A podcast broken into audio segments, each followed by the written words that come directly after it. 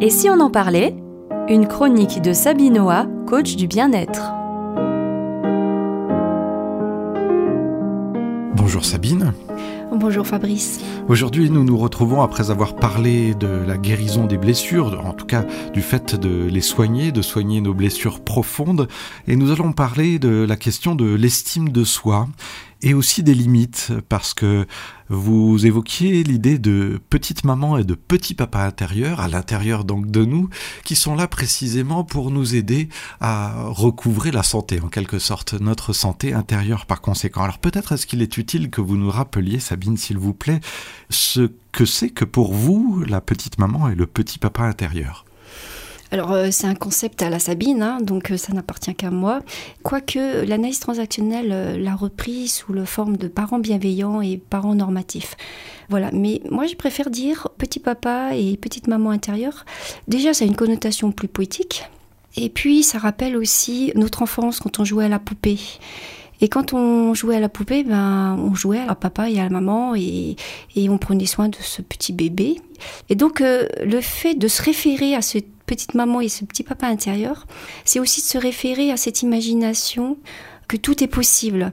Si par exemple on a eu une mère absente ou peut-être trop restrictive ou voilà avec euh, ses défauts et ses qualités et aussi un papa euh, aussi avec euh, ses limitations, eh ben on peut se donner l'autorisation d'imaginer, de mettre en création une personne, enfin deux personnes en nous, une personne qui va prendre soin dans donc euh, dans la bienveillance, dans la douceur. Et ce que j'appelle euh, dans ce rôle-là, c'est le rôle de la bienveillance.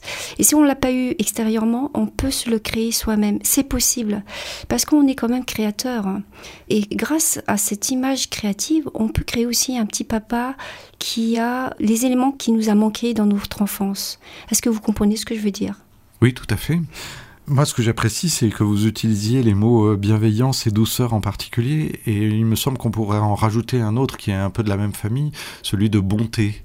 Oui, tout à fait. Le terme bonté euh, est vraiment nécessaire dans notre vie, parce que la bonté nous amène à nous rendre bons envers soi-même.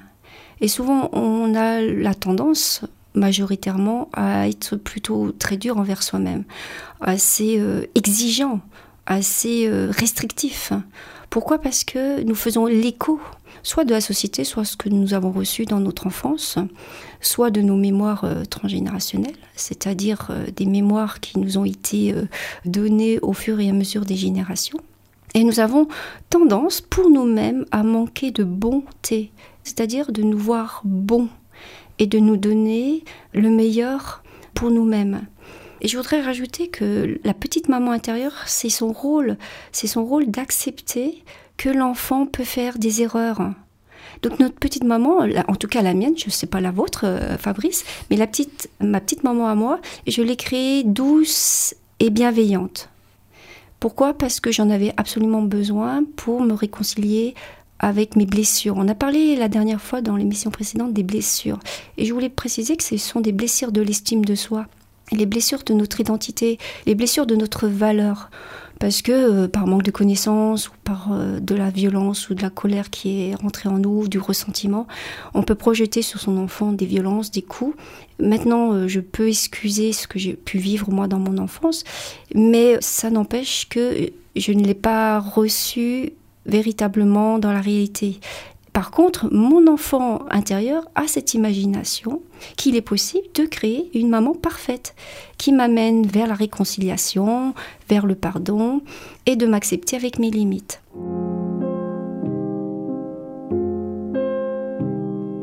c'est vraiment pas évident de réussir à s'estimer quand on ne s'estime justement pas, et puis d'accepter les limites euh, qui nous paraissent très souvent imposées alors qu'on aimerait être libre. C'est ce qu'on entend généralement, non? Ah oui, tout à fait. Vous avez tout à fait raison. Et c'est pour ça que on peut créer en nous un petit papa intérieur qui va nous apprendre les vraies limites. Alors euh, c'est un vaste sujet les limites parce que quelles sont les limites finalement? Les limites sont-elles nécessaires absolument nécessaires pour se construire? Et oui, elles sont nécessaires pour comprendre que nous sommes dans un corps incarné, avec ses propres limites, ses propres besoins. La limite n'est pas forcément péjoratif dans le sens que elle nous apprend à considérer notre seuil de tolérance. Le corps a un seuil de tolérance à la souffrance, un seuil de tolérance. Par exemple, on ne peut pas manger comme on veut. C'est-à-dire que sinon, on va vomir. Que la capacité de prendre euh, un niveau de nourriture bah, est limitée. Et c'est normal. Et ça nous amène et ça nous apprend à ne pas se considérer comme tout puissant. La limite est là aussi pour nous dire attention, ne rentre pas dans la toute-puissance, ne te prends pas pour un dieu. Et le petit papa intérieur, il nous amène à ça, à nous considérer, à nous respecter à apprendre aussi qu'il est nécessaire qu'il y ait toujours un manque en nous. Alors je vais vous faire rire parce que je vais vous faire une euh, comparaison à un ordinateur. S'il est plein, son disque dur est plein, on ne peut plus rien lui mettre comme information. Alors que s'il a un petit manque, c'est-à-dire s'il lui reste un petit peu de mémoire, eh ben on va pouvoir lui remettre des informations. Eh ben c'est pour nous c'est pareil. On a besoin d'accepter que nous sommes des êtres manquants. Il nous manque quelque chose, quelque chose d'indicible. Et il nous manque surtout l'acceptation de soi et l'acceptation que l'on est prêt à s'aimer. On ne se donne pas cette autorisation à s'aimer. Et c'est ce petit papa intérieur qui nous dit Là, je te recadre pour te dire tu as le droit de t'aimer. Et cesse de vouloir rechercher l'amour chez les autres.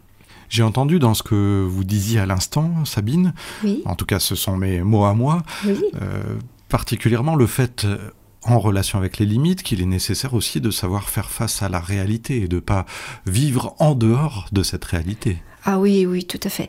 C'est vrai que l'enfant a un imaginaire qui est débordant et il peut très facilement déborder et être dans un irréalisme.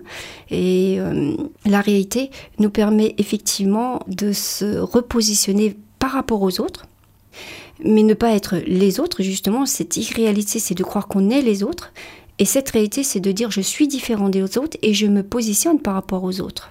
Et ça nous amène aussi également à être dans cette humilité de se dire je ne puis euh, tout faire que par moi-même. Non, j'ai aussi besoin des autres qui me permettent d'avancer et d'évoluer. Et ce petit papa intérieur nous engage dans ce dialogue intérieur de se dire qu'est-ce qui est bon pour moi et qu'est-ce qui est bon pour les autres? Suis-je dans le respect de moi-même et suis-je dans le respect de l'autre? Et c'est ce qui nous ramène à la réalité. Donc cet enfant intérieur peut créer un personnage du petit papa et de la petite maman intérieure, mais bien sûr en considération avec l'adulte que nous avons en nous, en chacun de nous, qui nous donne des marques en disant attention, quelle est la réalité de ce que tu vis? Et ne pas aller non plus dans l'imagination un peu trop importante pour dire ben, je peux tout faire puisque je me pardonne donc je peux me venger je peux casser la baraque etc et cet adulte là en nous nous redonne une réalité. Et justement cet adulte aide notre petit papa intérieur à nous respecter et à accepter à ressentir nos limites dans notre corps la découverte de l'estime de soi, des limites, ce n'est donc pas une fuite, encore moins une destruction, mais si je pouvais résumer les choses ainsi, me semble-t-il, c'est quelque chose qui se construit au fur et à mesure. Exactement, c'est un processus.